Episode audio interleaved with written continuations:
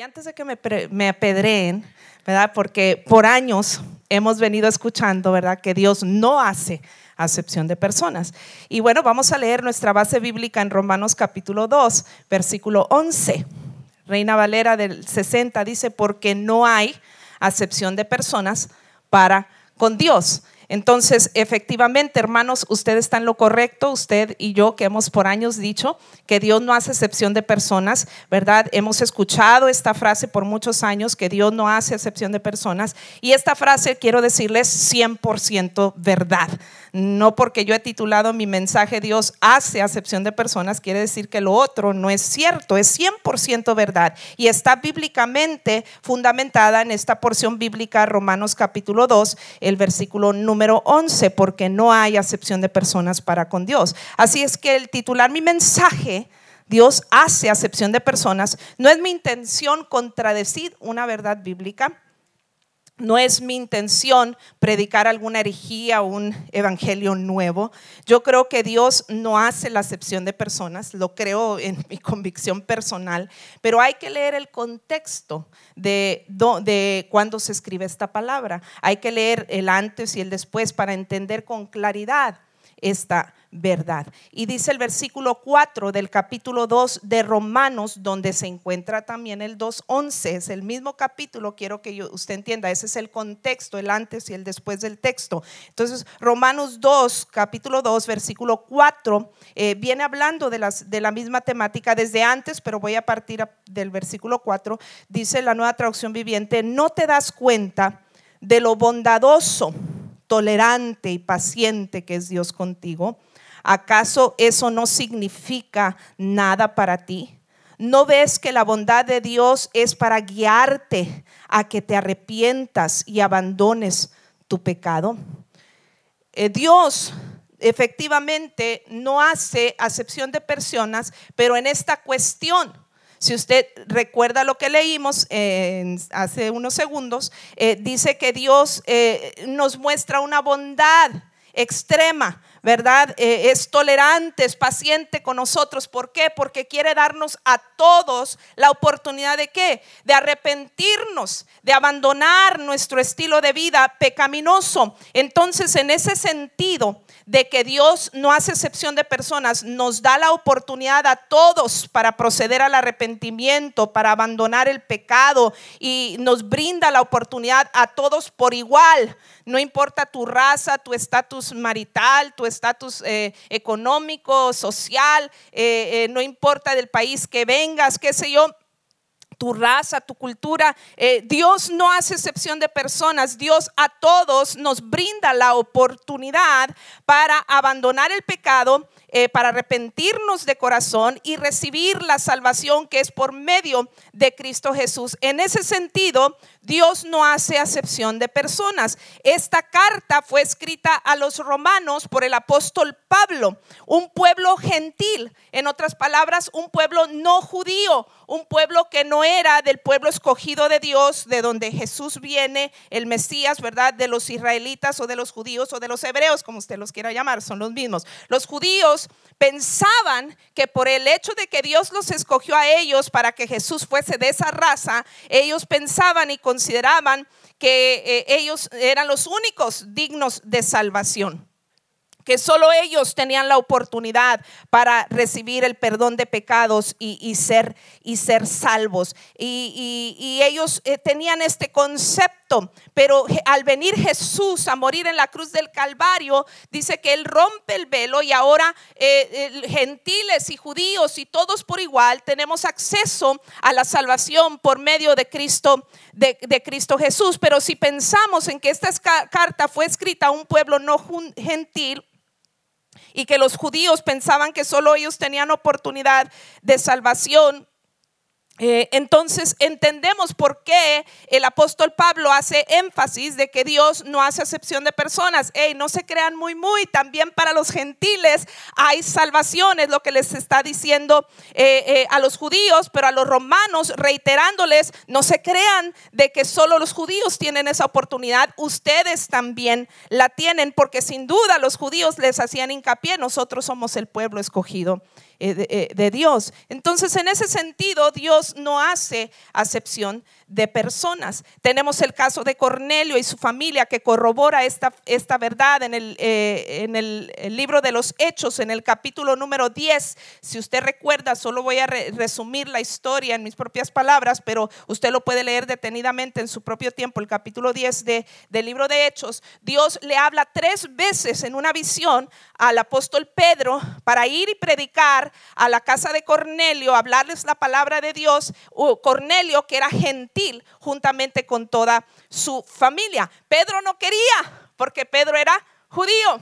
Y él era también del pensamiento que esa salvación solo era para los judíos. Pero al hablarle Dios tres veces consecutivas y al pedirle que, que le revelara el porqué de esa visión, simultáneamente Dios eh, trata con Cornelio y él manda a buscar eh, eh, a, a Pedro para que les predicase el Evangelio. Y Pedro entiende la que es la confirmación de Dios hablándole, cómo sabían ellos que Dios estaba tratando conmigo, vienen y me buscan para lo mismo, es que Dios no quiere hacer acepción de personas. Y Hechos 10:34 dice, entonces Pedro, abriendo la boca, dijo, en verdad comprendo que Dios no hace acepción de personas. Así que no está en discusión que la oportunidad de salvación es universal.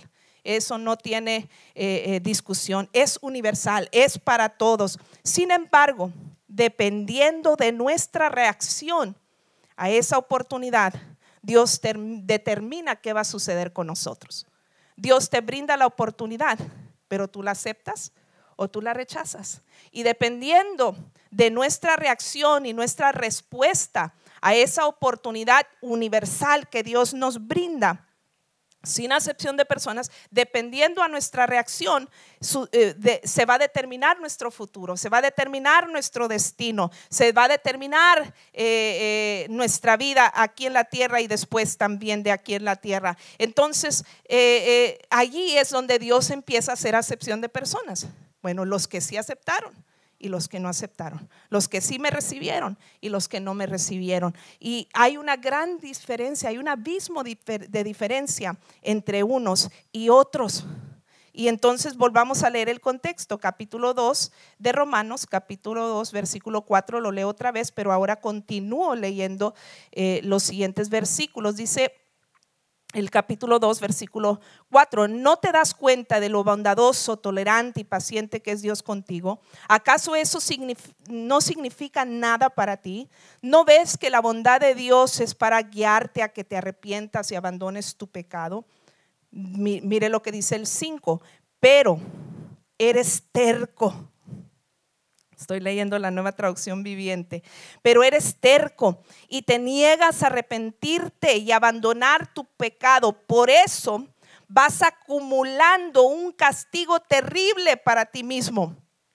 Pues se acerca el día de la ira, el cual se manifestará al se manifestará el justo juicio de Dios. Él juzgará a cada uno según lo que haya hecho dará vida eterna a los que siguen haciendo el bien, pues de esa manera demuestran que buscan la gloria, el honor y la inmortalidad que Dios ofrece. Dios está ofreciendo eso para todos, pero son los que escogen los que la van a recibir. Dice, pero derramará su ira y enojo sobre los que viven para sí mismos, los que se niegan a obedecer la verdad y en cambio viven entregados a la maldad. Habrá aflicción y angustia para todos los que siguen haciendo lo malo, para los judíos primero y también para los gentiles. Ahí haciendo hincapié, judíos, ustedes también. Es decir, no la tienen librada nada más porque nada más por el hecho de ser judíos.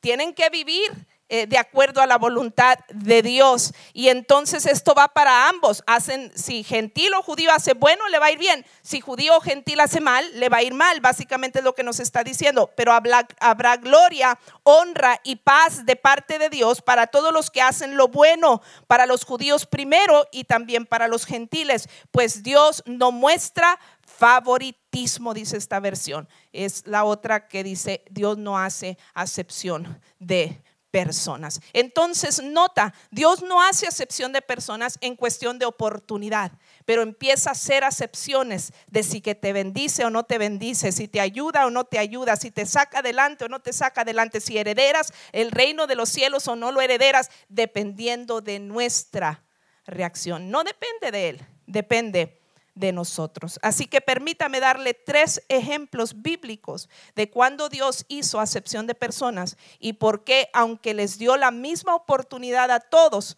no todos correspondieron a la oportunidad correctamente y que estos ejemplos nos inspiren a nosotros en esta tarde a corresponder a Dios como, eh, como Él quiere que correspondamos para que la bendición de Dios sea para nosotros y que Él haga la excepción. A este no lo voy a bendecir, pero a esta la voy a hacer la excepción. La voy a bendecir porque la voy a bendecir porque has cogido lo correcto. El primer ejemplo o la primera pregunta que quiero contestar, ¿por qué Dios hizo una excepción con Lot y su familia?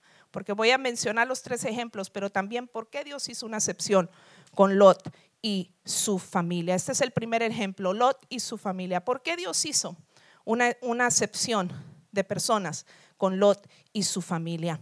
Mire, en el tiempo de Lot, no voy a tomar tiempo para leer todas las porciones porque me llevo toda la noche, pero léalo en su propio tiempo. En Génesis capítulo número 18, Dios determina destruir a Sodoma y Gomorra. Eran dos ciudades vecinas que, eh, donde abundaba el pecado a todo lo que da. Si usted cree que el homosexualismo y la lujuria y la inmoralidad está a la orden del día hoy y es exclusiva de nuestros tiempos, ya existía desde aquel entonces. En Sodoma y Gomorra, si usted lee la historia, usted va a encontrar que eh, eh, abundaba la homosexualidad, abundaba el pecado, eh, a todo lo que da. Y, lo puede corroborar en Génesis capítulo número 18, donde Dios hasta determina destruir por completo estas dos ciudades a causa del pecado. Dice, oído los gritos, es decir, eh, ya no soporto más todo lo que se está levantando en estas ciudades y Dios determina eh, lanzar un juicio sobre estas ciudades y determinar que las va a destruir. Pero si usted recuerda, el eh, un pariente cercano de Lot era Abraham, el padre de la fe. Era eh, su pariente, era su tío. Abraham, cuando Dios le da la noticia, voy a destruir estas dos ciudades porque ya no soporto más todo este pecado y este desenfreno. Entonces Abraham intercede delante de Dios queriendo que Sodoma y Gomorra no fuesen destruidos. Eh, en gran parte porque allí habitaba su sobrino Lot y su familia. Entonces, Abraham eh, eh, hace una petición y dice, Dios, si hubiera 50 gentes en esas ciudades que te amen y que te sirvan y te sean fieles, no la destruyas, por favor. Y Dios le concede, está bien y van y buscan, pero no hay ni siquiera 50 personas. Fíjese qué tan abundante era el pecado que no pudieron hallar en dos ciudades grandes, no pudieron encontrar ni tan siquiera 50 personas. Y viene otra vez y trata de negociar con Dios. Bueno, si hubiera 40, Señor, no la destruyas. Bueno, si hubiera 30, si hubiera 20, llegan hasta 10 personas. Dice, si hubiera 10 personas, por favor, no la destruyas. Y no hubo ni siquiera 10 personas que amaran a Dios y que fueran justos y rectos delante de Dios. Y Dios determina destruir. No queda otra más que Sodoma y Gomorra van a ser destruidos. Y aún el mismo Lot, sobrino de Abraham, no era tan justo, no era tan recto. Quizás tenía temor de Dios, eh, quizás, eh, ¿verdad? Eh, hasta cierto punto tenía temor de Dios como mucha gente en nuestros tiempos pero realmente no vivía la vida cristiana como debía. Lot no era tan justo desde el punto de vista que en Génesis capítulo 13, Lot, eh, cuando eh, eh, estaba viviendo con Abraham, su tío, y, habitaban la tierra juntos, dice que se enriquecieron los dos, tanto Abraham como Lot se enriquecieron y les fue muy bien y eran muy prósperos los dos, pero después ya, ya, no, era, ya no cabían los dos en el mismo lugar y dijo, Abraham, ¿sabes qué? Para que no haya conflictos entre nosotros, mira toda la tierra que está delante y escoge qué, qué parte de la tierra tú quieres y yo me voy al, lado, al otro lado. Y así todos, cada quien sigue eh, conforme a Dios le haga prosperar. Y Lot en su avaricia, Lot en su egoísmo.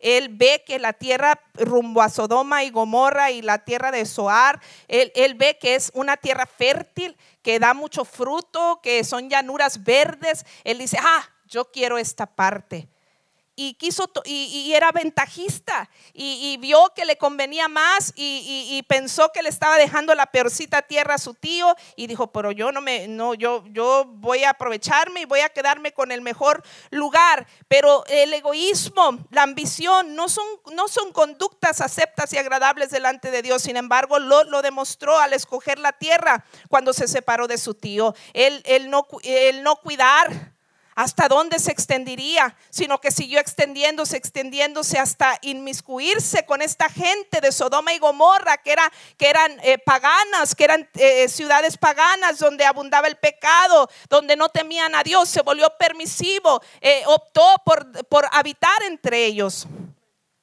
Después le fue mal porque vinieron otros enemigos, conquistaron la tierra y se terminaron siendo cautivos de esos otros, de esos otros que conquistaron la tierra le quitaron todo incluso y Abraham eh, tuvo compasión y fue, lo defendió y le devolvieron, eh, hizo, eh, peleó para que le devolvieran las pertenencias a su sobrino Lot. Pero vemos que si no fuera por Abraham, Lot y su familia no hubieran sido salvos. Yo empecé por preguntar, ¿por qué Dios hizo una excepción con Lot y su familia?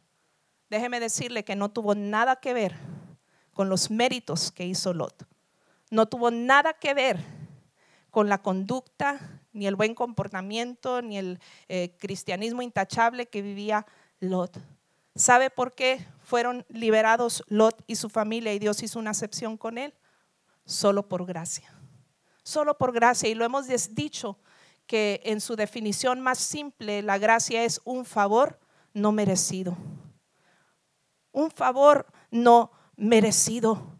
Dice Génesis 19, 29. Es el único versículo que voy a leer. Después lea usted toda la novela ahí. Están muy buenas las novelas de las Biblias. Génesis 19, 29 dice, pero Dios había escuchado la petición de Abraham. Note, no, a, a Lot, Dios le mandó dos ángeles en el capítulo 19 a que le avisaran, a prepárate, huye, porque es inevitable, las ciudades van a ser destruidas por Dios a causa de su maldad y titubeó bastante para, que, para salir de allí. Entonces no fue ni siquiera en ese momento para clamar a Dios y pedir auxilio de Dios, sino que dice la Biblia, pero Dios había escuchado la petición de Lot. No, la petición de quién? De Abraham. Y salvó la vida de Lot, a quien sacó del desastre que se tragó a las ciudades de la llanura. Fíjese, las ciudades de la llanura, irónicamente, ahora eran tragadas y devastadas por el mismo juicio de Dios, gracias no a Lot, sino a Abraham y su justicia. Abraham, que era un hombre temeroso de Dios, que era un hombre justo y recto delante de Dios. Abraham es un tipo de Jesús en la simbología en los símbolos bíblicos, ¿verdad? Abraham es tipo de Jesús. Se hizo, Jesús se hizo nuestro pariente más cercano. No éramos hijos, éramos rechazados, éramos, eh, eh, eh, dice la Biblia que éramos bastardos, no éramos hijos de Dios a causa del pecado. Dice Isaías 59, 2 que nuestras iniquidades y pecados causan división entre Dios y el hombre. No podíamos tener parentesco con Dios porque nosotros abundamos el pecado y, Dios es santo. Pero sabe, amado hermano, que Dios, aun si nosotros merecerlo, de tal manera amó Dios al mundo que dio a su Hijo unigénito para que todo aquel que en él crea no se pierda, mas tenga vida eterna. Y eso no tiene nada que ver con lo que tú y yo hagamos. Por más mandas que tú puedas hacer, por más mías que puedas recorrer de rodillas, por más que tasajes tu cuerpo en sacrificio delante de Dios. Lo único que hace la diferencia no es lo que tú y yo hagamos, sino lo que Cristo ya hizo en la cruz del Calvario. Y no siendo hijos, nos adoptó, nos dio potestad, dice San Juan 1.12, nos dio potestad de ser hechos hijos de Dios, nos adoptó y ahora, le, ahora decimos, Abba, Padre y nos hizo el pariente más cercano. Él es nuestro Padre, nosotros somos sus hijos. Nos hizo el pariente más cercano. Y gracias a nuestro pariente, Jesucristo el Hijo de Dios, es que tú y yo tenemos oportunidad de salvación, de vida eterna y en tanto que recibimos la vida eterna, de bendiciones sin número aquí en la tierra. Dele un aplauso al Señor. Dios escuchó la petición de Abraham. Fue Abraham quien hizo posible que Lot y su familia recibieran una excepción de parte de Dios. Dios destruyó a todos, pero Dios hizo la excepción con Lot y su familia. Claro, usted conoce la historia. Dice que eh, Dios, les, dijo a través de los dos ángeles, huyan, pónganse a salvo. Y entonces dijo, Lot, nos va a alcanzar la destrucción, no destruyan a Zoar y permítanos llegar a Zoar y allí habitar para que no nos alcance la destrucción. Y dice que ya habían llegado y ya estaban a salvo en un lugar que se llama Zoar cuando la mujer de Lot voltea hacia atrás porque dice, tienen que haber estado cerca, porque dice la escritura que hasta Abraham podía ver el humo de las llamas que salían de esas dos ciudades cuando se estaban destruyendo por el fuego que cayó del cielo. Y, dice que la mujer volteó. Y según la palabra contexto dice que miró, pero eh, según eh, el origen de esa expresión eh, en hebreo, no es un mirar de, así poquito, es mirar detenidamente, con atención. Esta mujer, eh, porque ninguno de ellos quería salir, pero salieron porque no les quedó de otra, si lee toda la, el pasaje. ¿Por qué? Porque ahí estaban las llanuras. Ahí estaban todas sus pertenencias, ahí estaba todo lo que habían puesto toda su enfoque y su energía en, adquirir pertenencias terrenales y se habían olvidado de Dios. Y estaban todavía su corazón apegadas a aquellas cosas y la mujer de Lot volteó y las órdenes eran no volteen hacia atrás. Y dice la escritura que se convirtió en una estatua de sal. Pero Lot y sus hijas se salvaron gracias a la intervención de Abraham. ¿Qué estamos todavía tomándonos del mundo que no queremos soltar? Que está impidiendo que Dios haga excepciones y diga, a ti sí te voy a bendecir, a ti sí te voy a prosperar, a ti sí te voy a sacar adelante. ¿Qué es eso que nos estamos eh, apegando a, aferrando a y que no hemos soltado? Para que Dios bendiga nuestras vidas en la magnitud que Él quiere bendecirnos, porque muchos de nosotros todavía no alcanzamos ni a ver eh, un pestañazo ni tan siquiera de todo lo que Dios es capaz de hacer en nosotros, de cómo Dios es capaz de bendecirnos, si nos diéramos cuenta que hay cosas que nos están siendo obstáculo que tenemos que soltar, que podamos decir como el salmista, examíname, oh Dios, y ve si hay perversidad en mí, si hay cosas que están impidiendo la bendición y límpiame, purifícame, hazme de nuevo, confesemos nuestros pecados delante de Dios, pero que Dios pueda decir, a este sí lo voy a bendecir, voy a hacer una excepción. El mundo está en crisis, el mundo está en caos, el mundo está eh, perdido en sus delitos, en sus pecados, pero a ellos, a pesar de todo, los voy a bendecir porque han permanecido fiel en medio de este mundo en obscuridad. El segundo ejemplo es el ejemplo de Noé y su familia. ¿Por qué Dios hizo una excepción con Noé y su familia?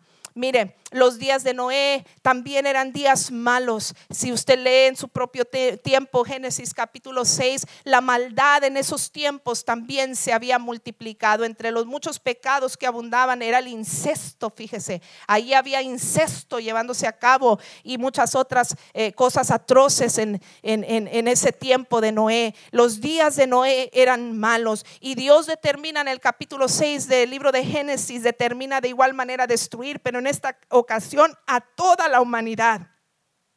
Dios determina destruir a la humanidad entera a causa de la maldad y el pecado que se había multiplicado. Dice la escritura en el capítulo 6 que Dios se arrepintió de haber eh, creado eh, eh, a la humanidad.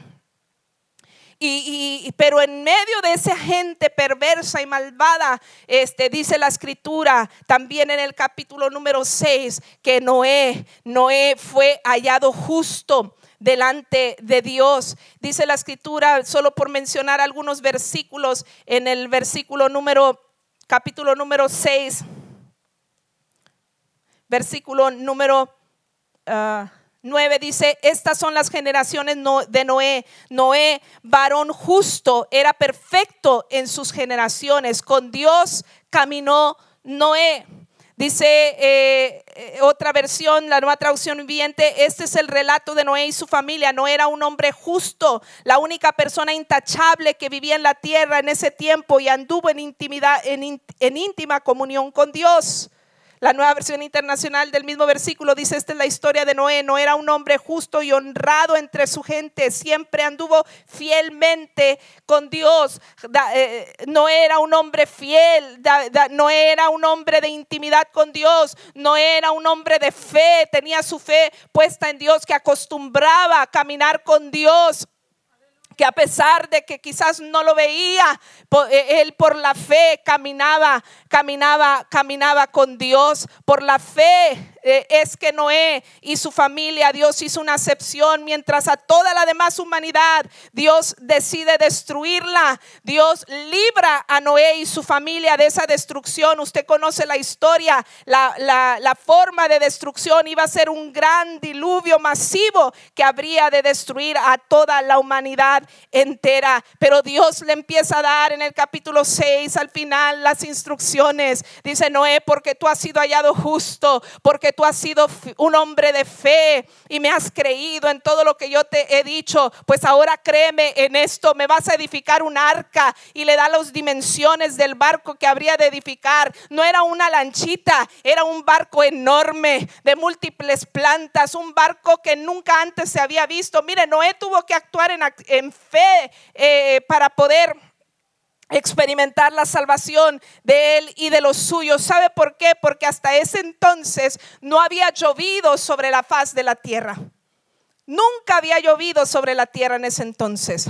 La tierra eh, para ese entonces se regaba por medio de, de una vapor que salía de la tierra. Y era la forma en que se regaban las plantas eh, eh, mediante ese, ese, vapor o rocío que salía eh, por las mañanas. Pero la gente nunca había visto una gota de agua caer del cielo. Y ahora Dios le dice, voy a destruir a la humanidad entera con un diluvio, algo que nunca se había visto en toda la, en toda la, la existencia de la humanidad. Y luego de Pilón le dice, construye un barco porque la forma en que te vas a salvar de esa inundación es en un barco algo que un objeto, una, una, una forma de transporte que no se conocía en ese entonces. Lo más probable es que nunca había visto este, un, un barco la gente. Entonces Noé estaba teniendo que definitivamente actuar en fe.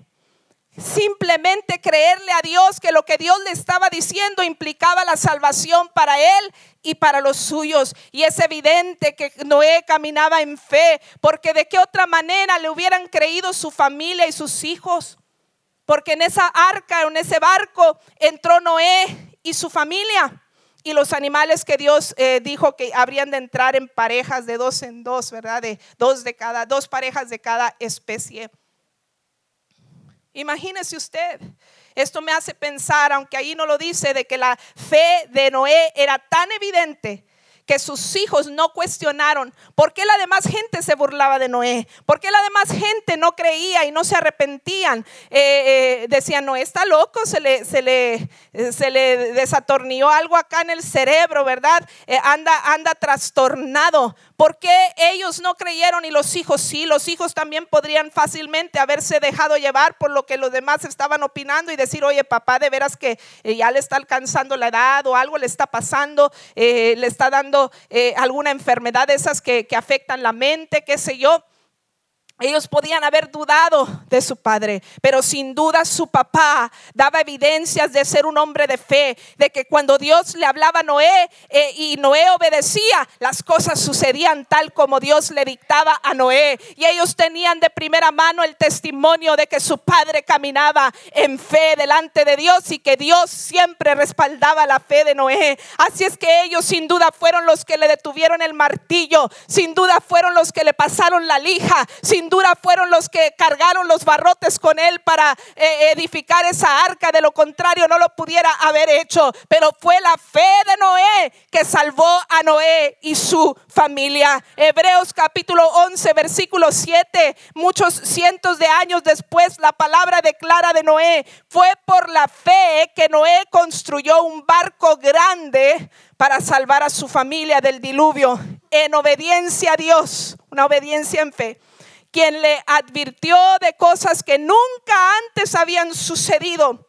Por su fe, Noé condenó al resto del mundo y recibió la justicia que viene por la fe. Amado hermano, una vez que nosotros recibimos eh, el bien de Dios por gracia y que Dios nos bendice porque aceptamos el sacrificio de Cristo hecho en la cruz del Calvario como suficiente para salvarnos y perdonarnos, una vez que somos nuevas criaturas, nuestro caminar diario con Dios tiene que ser uno de fe. Por fe andamos y no por vista, la dice la escritura, empero sin fe, dice la escritura, es imposible agradar dar a Dios. ¿Y qué es la fe? Hebreos 11.1 es pues la fe, la certeza de lo que se espera, la convicción de lo que no se ve. No lo veo, pero si Dios dijo que por aquí es por aquí. No entiendo, pero si Dios dijo que así es, que así es. No sé cómo, pero sé que si obedezco a Dios en fe, al pie de la letra, sus mandatos divinos en su palabra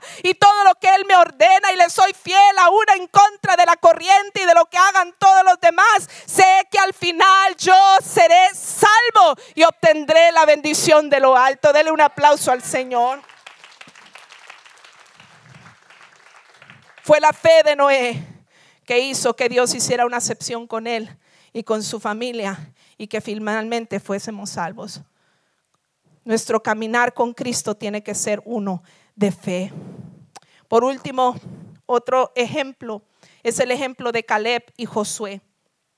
Caleb y Josué fueron otros personajes que Dios hizo acepción con ellos. ¿Por qué Dios hizo una acepción con Caleb y Josué? ¿Por qué Dios hizo esa acepción? En el caso de Lot y su familia fue la gracia. No lo merecían, pero fue por gracia. Ese es el clase de amor que Dios nos tiene. En el caso de Noé fue su fe incondicional delante de Dios. Y en el caso de Caleb y Josué fue su fidelidad. Cuando Dios ordenó el primer censo antes eh, de, que los israelitas salieran de Egipto, eran 603 mil, 550 mil judíos, sin contar, sin contar los levitas, según Números capítulo 1. Después eh, Dios ordena eh, otro censo más adelante, cuando entraron a la tierra prometida y eh, era de 601.730 personas, sin incluir a los levitas, según números, capítulo número 26. En ese último conteo no había nadie, nadie de los que salieron de Egipto excepto dos personas. No había nadie de los que salieron de Egipto, excepto dos personas. Porque si usted recuerda, Dios hizo grandes prodigios y milagros en el tiempo de que el Señor los sacó de Egipto y pasaron por el desierto intentando llegar a la tierra prometida. Desde el momento en que los saca milagrosamente por medio de esas plagas que obligaron al faraón a dejarlos ir. Y luego en el momento que faraón se arrepiente y viene tras ellos con sus jinetes de a caballo y el Señor por medio de la vara de Moisés abre el mar en dos y el mar se detiene como dos grandes paredes para que el pueblo de Dios camine en seco. Y lo más extraordinario es que una vez que pasó el último del pueblo de Dios, esas paredes de agua se cerraron para ahogar por completo a los enemigos, a los, a los que a los jinetes con todo y sus caballos. Cuando se les acabó el alimento, Dios hizo descender pan del cielo, el maná del cielo. Se cansaron del maná y Dios les mandó godornices para que comieran carne también. Hizo eh, sacar agua de la peña. En fin, milagro tras milagro tras milagro. Vieron el pueblo de Dios, pero volvían y renegaban. Volvían y se quejaban. Volvían y se olvidaban de todo lo que Dios había hecho antes y se quejaban por algo insignificante. ¿En qué mente cabe que el Dios que te abrió el mar te va a dejar morir de hambre por falta de un pan? Hey, si te abrió el mar, no lo olvides, si te abrió el mar, proveerte un pan es insignificante para Dios. Dios de una manera u otra lo va a hacer, pero volvían y renegaban. Ay, mejor nos hubiéramos muerto en Egipto, mejor nos hubiéramos quedado en Egipto. Y empiezan a renegar y a renegar. Y le dan la espalda a Dios. Y se dan la vuelta a adorar a dioses ajenos, el becerro de oro y entre otras cosas. Le dan la espalda a Dios. Pero hubo dos que nunca le dieron la espalda a Dios, que permanecieron fieles y su fidelidad les dio la oportunidad de que Dios hiciera una acepción. Y mientras Dios declaró que ninguno iba a entrar eh, a la tierra prometida de los que salieron de Egipto por su mala conducta, dice, excepto Caleb y Josué. Leo en Números capítulo 14, versículo número 30, todos caerán muertos en este desierto, ya que se quejaron en contra de mí. Cada uno de los registrados que tienen 20 años o más morirá. No estarán no, no entrarán a ocupar la tierra que yo juré darles, excepto Caleb, hijo de Jefone, y Josué, hijo de Nun. Dele un aplauso al Señor. Y mira lo que dice la escritura. Deuteronomio 1.35 al 36. ¿Por qué Dios hace esa excepción? Porque mientras unos se quejaron, mire la diferencia. Dice el 35, Deuteronomio 1.35 y 36. Ni un solo hombre de esta generación perversa verá la buena tierra que juré darles a sus antepasados. Solo la verá Caleb hijo de Jefone. A él y sus descendientes daré la tierra que han tocado sus pies, porque fue fiel al Señor, dice la nueva versión internacional, porque fue fiel al Señor, porque fue que fiel. Los demás se volvieron infieles al renegar, al darle la espalda a Dios, al adoptar otros dioses ajenos, al rebelarse en contra del Señor. Pasen los músicos, por favor. Pero, pero Caleb y Josué permanecieron fieles a Dios. Eh, no se olvidaban de las grandes maravillas. Y vaya que para que murieran toda una generación, tuvieron que haber pasado cantidad de años decenas de años para cuando se muriera toda una generación y que solo quedaran dos eh, de los originales y luego todos los demás ya eran los otros descendientes. Fíjense, tuvieron que pasar años. Y nosotros ahí estamos. Señor, ¿por qué no me oyes? Y apenas le pediste ayer. Ay, Señor, ¿y por qué te has olvidado de mí? Apenas llevas una semana orando y ayunando por tu necesidad, por tu problema, por tu dificultad. Ya queremos colgar los guantes o queremos culpar a Dios de las circunstancias. No seamos duros de servir como fue el pueblo de Israel. Seamos como Caleb y Josué, que dijeron, si Dios dijo que hemos de poseer esa tierra, la vamos a poseer. Ellos fueron testigos porque de los espías que mandaron 12, ellos eran dos de ellos a recorrer la tierra antes de conquistarla. y nadie creyó que podían conquistarla porque era tierra de gigantes. Pero mientras los otros veían gigantes, Caleb y Josué pasaban eso por alto, yo me imagino pensando, ah, son gigantes, pero pues mi Dios es más grande que los gigantes, como el canto que cantamos esta mañana, ¿verdad? Dios es más grande que, que los gigantes que están delante de mí. Lo tenían bien comprobado si no pudo el mar, si no pudieron Faraón y sus jinetes, si no pudieron eh, destruirnos, oh, pues gigantes. Lo que ellos miraban, ah, Dios me prometió algo y así es, lo estoy confirmando. Es tierra que fluye leche y miel, es tierra de bendición. Si logramos conquistarla, ahí nos vamos a plantar bien plantados y vamos a ser prósperos y bendecidos porque vamos a ser prósperos y bendecidos porque esa tierra es tierra que fluye leche y miel tal como lo prometió el Señor. Queremos las bendiciones, pero no queremos pagar el precio de la fidelidad. Y porque pasan los años, amado hermano, tú tienes que tener en la mira, si Dios lo dijo, yo lo creo, yo voy a permanecer fiel a Dios, porque mientras yo permanezca fiel a Él, Él también permanecerá fiel en cumplir sus promesas para mi vida.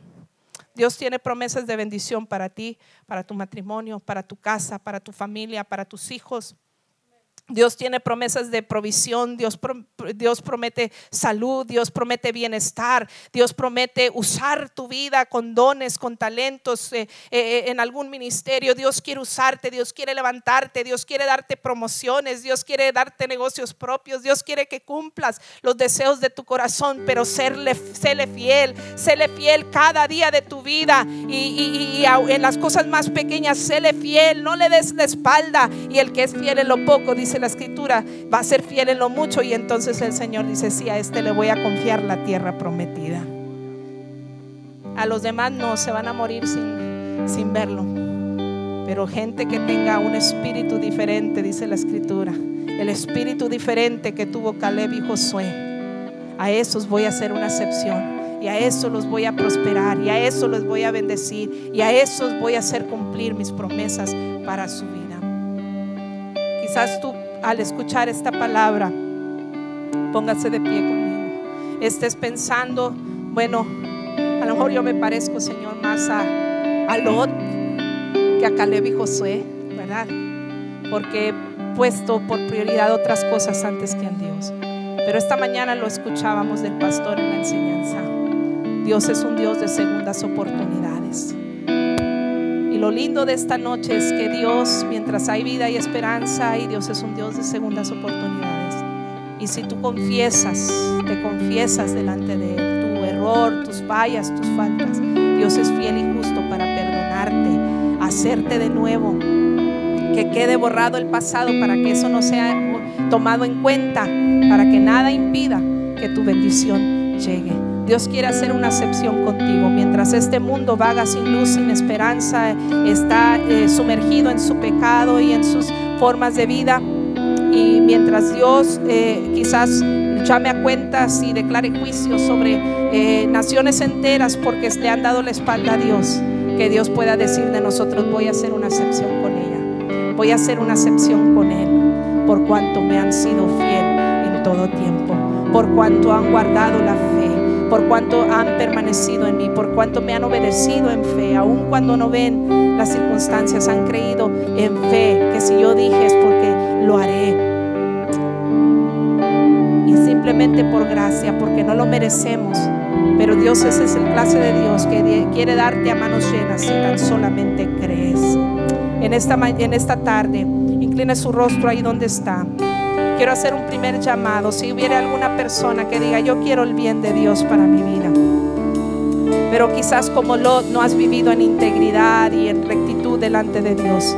Dios está aquí para perdonarte y ofrecerte salvación y vida eterna. Todo lo que necesitas es reconocer que eres pecador, que le has faltado a Dios y que creas que Jesucristo murió en la cruz del Calvario para pagar el precio de tus pecados y que ya no los ya no tuvieras que pagar tú esa condena, sino que Cristo ahora te da la, la vida eterna y es gratuita la vida eterna y la salvación en Cristo Jesús. Habrá alguien aquí en esta noche que diga, yo quiero entregar mi vida a Cristo. Yo quiero entregar mi vida a Cristo. No se trata de que si lo mereces o no lo mereces. Si lo mereciéramos, nadie, si, si fuera por méritos, nadie estuviéramos aquí, nadie fuéramos salvos porque todos hemos fallado. Pero los que somos salvos hemos entendido una cosa, que si nos arrepentimos de corazón, Dios nos perdona y nos hace nuevas criaturas, nos regenera y cambia nuestro destino y nos da un mejor futuro. ¿Habrá alguien aquí que quiera un mejor futuro? Que quiera entregar su vida a Cristo. Levanta tu mano, queremos orar por ti. ¿Habrá alguien que quiera entregar su vida a Cristo? O reconciliarse porque le has dado la espalda, quizás como los israelitas. O, te has enfocado en otras cosas antes que en Dios, como en el tiempo de Lot. Habrá alguien aquí que diga, hoy yo me quiero reenfocar en Dios. Ahí hay una mano alzada. Habrá alguien más que diga, yo también quiero entregar mi vida a Cristo o quiero reconciliarme con Él. Le voy a pedir a alguien que se acerque a las manos alzadas, el hermano Bárcenas en la parte de atrás, el varón con la mano alzada. Si hay alguien más, levanta tu mano, tú que la tenías alzada, levanta tu mano para que lleguen a donde tú estás. Gracias. Esta es la mejor decisión que puedes hacer en tu y rendir tu vida a Cristo. Porque va a llegar el tiempo, por muy recto que creamos ser, vamos a fallar. Porque esta humanidad tiene una naturaleza pecaminosa. Pero los que vienen a Cristo no son perfectos, pero son redimidos, son lavados.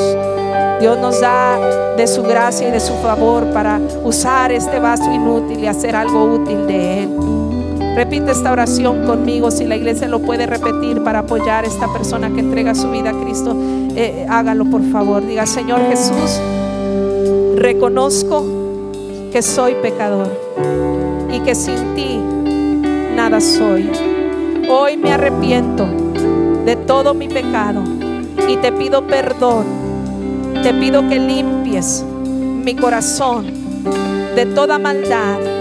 Creo que tu sangre derramada en la cruz fue para limpiarme de todo pecado. Hoy recibo la salvación en Cristo Jesús y me declaro hijo de Dios. Recíbeme como tu hijo. Yo te recibo como mi Padre, como el Señor y Salvador de mi vida, para que de aquí en adelante gobiernes mis pasos y que yo también pueda caminar con Dios para que Él haga excepción y me bendiga a diferencia de los demás. En el nombre de Jesús, que así sea. Amén.